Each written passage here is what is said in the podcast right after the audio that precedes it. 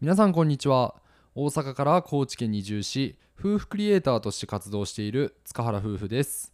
この番組では田舎で暮らす私たちの日常や夫婦の幸せをテーマに楽しくお届けしております。よろしくお願いします。8月24日ですね。スギちゃん誕生日おめでとうございます。おめでとうございます。めっちゃ久々に聞いたけどさ、うん。実はそんなに久々じゃなかったりするよな。誰や？スギちゃん？スギちゃんのこと私たち最近あの、うん。千鳥のね相席食堂をアマゾンプライムでめちゃめちゃ見てて、うん。で結構もうご飯の毎時間ご飯とともに見る相席食堂がお決まりになってたんですけどそれでかなりねあの見まくってたらスギちゃん出てきたな。いやー出てきた。めちゃくちゃおもろかったけどなスギちゃん。おもろかった。ワイルドボーイ ちょっと見てない人ちょっと伝わらないと思うんですけども。そうやね。ん。千鳥さんのあのツッコミがあってこそスギちゃんの面白さが引き立つというね。そうやな、うん、あのなかなかマニアックな笑いやったんですけど、うん。ぜひ興味がある方 Amazon プライムで千鳥の相席食堂スギちゃんの回ぜひ見てみてください。はい。はい。でえっとですねはい。今日はコメントいただいてましてちょっと僕のことを書いてあったんで、うん。ちょっと嬉しくなっちゃって。何何？読んじゃうけど、うん読んでみて。えーラジオネームレイさん、えーいつも YouTube ラジオ楽しませていただいております。最近放送の最初に日にちが入ったりその日の小話があったりでさらに楽しく聞かせていただいてます。えー最近聞いていてふと思ったのですが以前よりソータさんの声が聞きやすくていいなと思うようになりました。小夏さんの声はもう可愛くて聞きやすくて最高！この声を聞くために通っていると思っていてソータさんには失礼ですが聞き取りづらいかなと思っていました。今までね。うん、おそれが最近爽やかでとても素敵です。うはい。そんな素敵なお声のお二人に毎日癒されですありがとうございますということでね。はい。ありがたいコメントをいただいたんですいけども。やいや素晴らしいじゃないですか。そうやね。なんか昔の方は僕もうめちゃくちゃパソコンに文字を打って喋ってて。はいはいはい。なんやろう。なんかこう毎回一緒に撮り続けてたから、うん。確かにもう最近めちゃくちゃなんていうんやろうな。そのラジオっていう感覚をちょっと忘れて普段の会話をしてるような感覚で喋ってるから、うん。私たち自身も楽しくやってるあ楽しくできてると思うんですけどそれがこうどんどんどんどんいい感じになってきたんじゃない？前はこうさマイクに向かって喋るっていうなんか機械的なところがあったからうん。こう表現力とかもあんまりなかったかもしれないけど、うん。ねそれがついてきたんじゃない？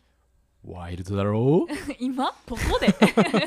全然関係ないやんないけどまあよかったね。やっぱその私たちでさ気づきにくい部分ではあるし、うんそうやね。視聴者さんからそうやってね変化を感じてもらえるっていうのはかなり自信につながると思います。うん。うん。なんかねやっぱ今言ってたように自分自身では分からんけど他の方に言われて、まあ、うん。初めて気づくなっていうのが、そうやね、本当にこのラジオは、まあ、スポンサーさんを呼びかけたりとかしてこう一緒に皆さんで作ってるラジオだと思うのでなんかこの気軽にねリクエストだったり、ラジオの私たちのことで、まあ、思うことがあれば言っていただければね改善してより良いラジオにしていきたいなと思うので。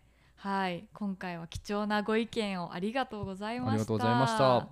はい。では本題に入りたいと思うんですけども今回は夏のマスクが苦手すぎる問題ということで、うんこれはねなんか私たちの情報を言うっていうよりはほんまにちょっとどうしたらいいんかわからんみたいな感じで 悩みを。相談みたいなそう逆に相談させてもらおうかなと思ってるんですけどうんもうこのさコロナ禍になって1年以上は経つんですけど夏は2回目になるのかな？うんそうやな、うん。本当にもうなんかこの季節って何が辛いかって夏やのにマスクをして過ごさないといけないっていうね。いやーもう息苦しいしな、ねえ皆さんどうですかね？このマスクして過ごすしんどさ。感じ方は人それぞれやと思うんですけど、うん。私は特にこのしんどさを感じやすい方じゃないかなと思っていて。いやもうどんどんねあのもうどんどんどんどん機嫌悪くなってくるから そうななんよ。ちょっと後で聞こうと思ったんやけどさ、あのちょうど昨日ですね、うん。私たちあの自宅で作業することが増えてたんでちょっとマンネリもしてたんで、うん。気分転換に車で1時間ぐらいのところの道の駅に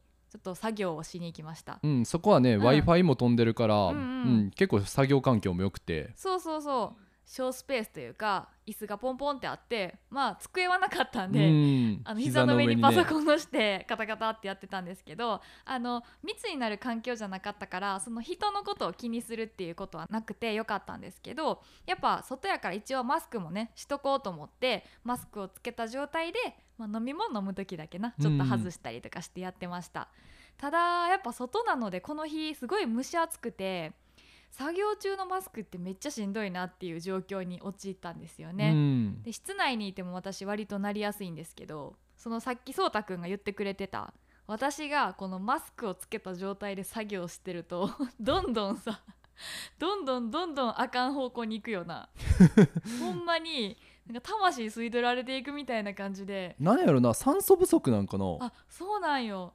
ほんまにそうやと思っててなんかもうそうたくんにも「外し!」とか言われて怒られるぐらい どんどん元気がなくなっていく。いやまあ密じゃないとこやから別につけてなくてもいいんじゃないかなと思って。まあねそうやね。あの今回はまだマシやったんですけど本当になんか以前からもそういうことが多すぎて、うん、しょっちゅう外しとかなんかマスクつけたらこの夏機嫌悪なるみたいな感じで よく指摘をされてたんでもう今回もまあしんどってなったんでね、うん。もうこの機会に調べてみたんですよね。でこのぼーっとするし時には頭痛もする状況は何なんやと思って調べてみたら、うん。この世間的にもマスク頭痛っていうのがあるらしい。えー、そうなんや、うん、でこのなんでマスク頭痛が起こるのかっていろいろ原因はあるんやけど、うん。主に酸欠状態とか、まあ、熱中症に近い症状が出ちゃってるから。ああそうなん。っていうことらしい。例えばマスクの中で呼吸するとあの暑いだけじゃなくて二酸化炭素がやっぱ自分の吐いた息また吸うから、こう二酸化炭素いっぱい吸いすぎて酸欠になってる。うんうんうん。っていう状態があったり、あとねそのマスクの中ってすごい呼吸で蒸し暑くなっていくとなんかサウナみたいな感じになるやん口元。うん。ね、それが熱中症につながったりだとかあとはその水分を取らなくちゃいけないのになんか湿気で濡れてて 喉の渇きに気づきにくいみみたいなことになってそれが脱水につながったりだとかあと意外やったんはマスクをずっと耳にかけてるやん。うん。それがその間接的に首こりにつながっていくねんな。あんな何？柔らかいもう薄っぺらいもんつけてるだけやのに。でもやっぱ気になるやん。こううん。耳が痛くなるのと同時に、首こりにつながってあの頭痛にねつながるっていう頭痛の原因につながるっても言われたりしてまあすそうなんや、うん。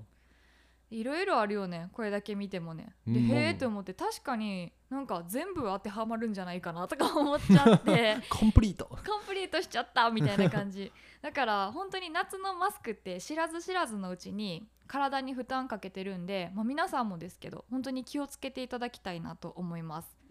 できるだけその酸欠状態にならないように、マスク外せる時は外してこう深呼吸してうん。新鮮な酸素を取り入れるだったり、だいたい3回ぐらいゆっくり深呼吸したらあの体の中の酸素って十分に取り込まれるらしいのでうなん深呼吸がおすすめです。あとあの調べてみて意外だったのがブドウ糖あうん。の糖をね、含んだアメちゃんを舐めることらしいです。でなんでかっていうとブドウ糖を摂取すると血管が収縮するんやって、うん。でそれがその頭痛とかに効くというか頭痛は血管を広がることで起きるので、まあ、それを逆に抑えるっていうこと。へえそんな頭痛のメカニズム全く知らんかったわ。ねえ。だからあのジュースとかちょっと糖分の入ったジュースを飲むっていうのもありみたいですね。で逆にさ夏って私たちアイスコーヒーとかよく飲んじゃうやん、うん。そのカフェインはあの反対に血管を拡張させてしまうから、うん。まあ頭痛が起きやすくなったりする。っていうことでマスクとの相性はあまりよろしくないので私は気をつけなきゃなと思って。そうですね。ということで意外なねこのマスクをしてることによっての不調っていうのは気づかぬうちに出てたりすると思うので、うん。皆さんも新鮮な空気取り入れたり水分補給しっかりしたりしてマスク頭痛防ぎましょうということで、はい。はい、あとさその使ってるマスクこれちょっと皆さんに聞いてみたいなと思ったんやけど、うんうん。皆さんはどんなマスク使われてますかね？今なんかなうん。街出たらいろんなマスクつけてある人おんもんな。そうやんな。このおしゃれのためというかあのウレタンマスクとかって結構さ黒やったりグレーやったり、うんなんかいろんな色があって割となんかこうファッション性があるというか、うん。あれも私たち最初の方は結構使ってたけどちょっとヨレヨレになって、うん。洗ってもなんか汚れが落ちなくなっちゃってやめたけどな。そっからは本当紙のマスクに切り替えて本当に普通のマスクを使い続けてて、やけどやっぱそのね私みたいなタイプもいるからより快適なマスクがあるんやったらそれに切り替えたいなとかも思って、うん確かに。ね。今最近はあのつい最近やけど、うん。妹がその韓国で流行ってるっていうか韓国のマスクうんうん。あのメイクがつきにくいっていうね。なんか口元がすごいあの空間が空いてるようなマスクがあるんやけどそれを教えてもらって使ってるんやけど、うんメイクもつきにくいしなんかその呼吸するスペースが結構あるからそっちの方がまだ楽は楽やけどああそうなんや、うんまあ、言うても紙なんでねちょっとしんどいなって思う時もあります。そうなのでなんかまあマスクに限らずですけど皆さんのこの夏のムシムシ対策。どんな対策やねん。っていうところをあの教えていただければねあのまたラジオ内でもご紹介させていただいて皆さんで共有できたらなと思うので。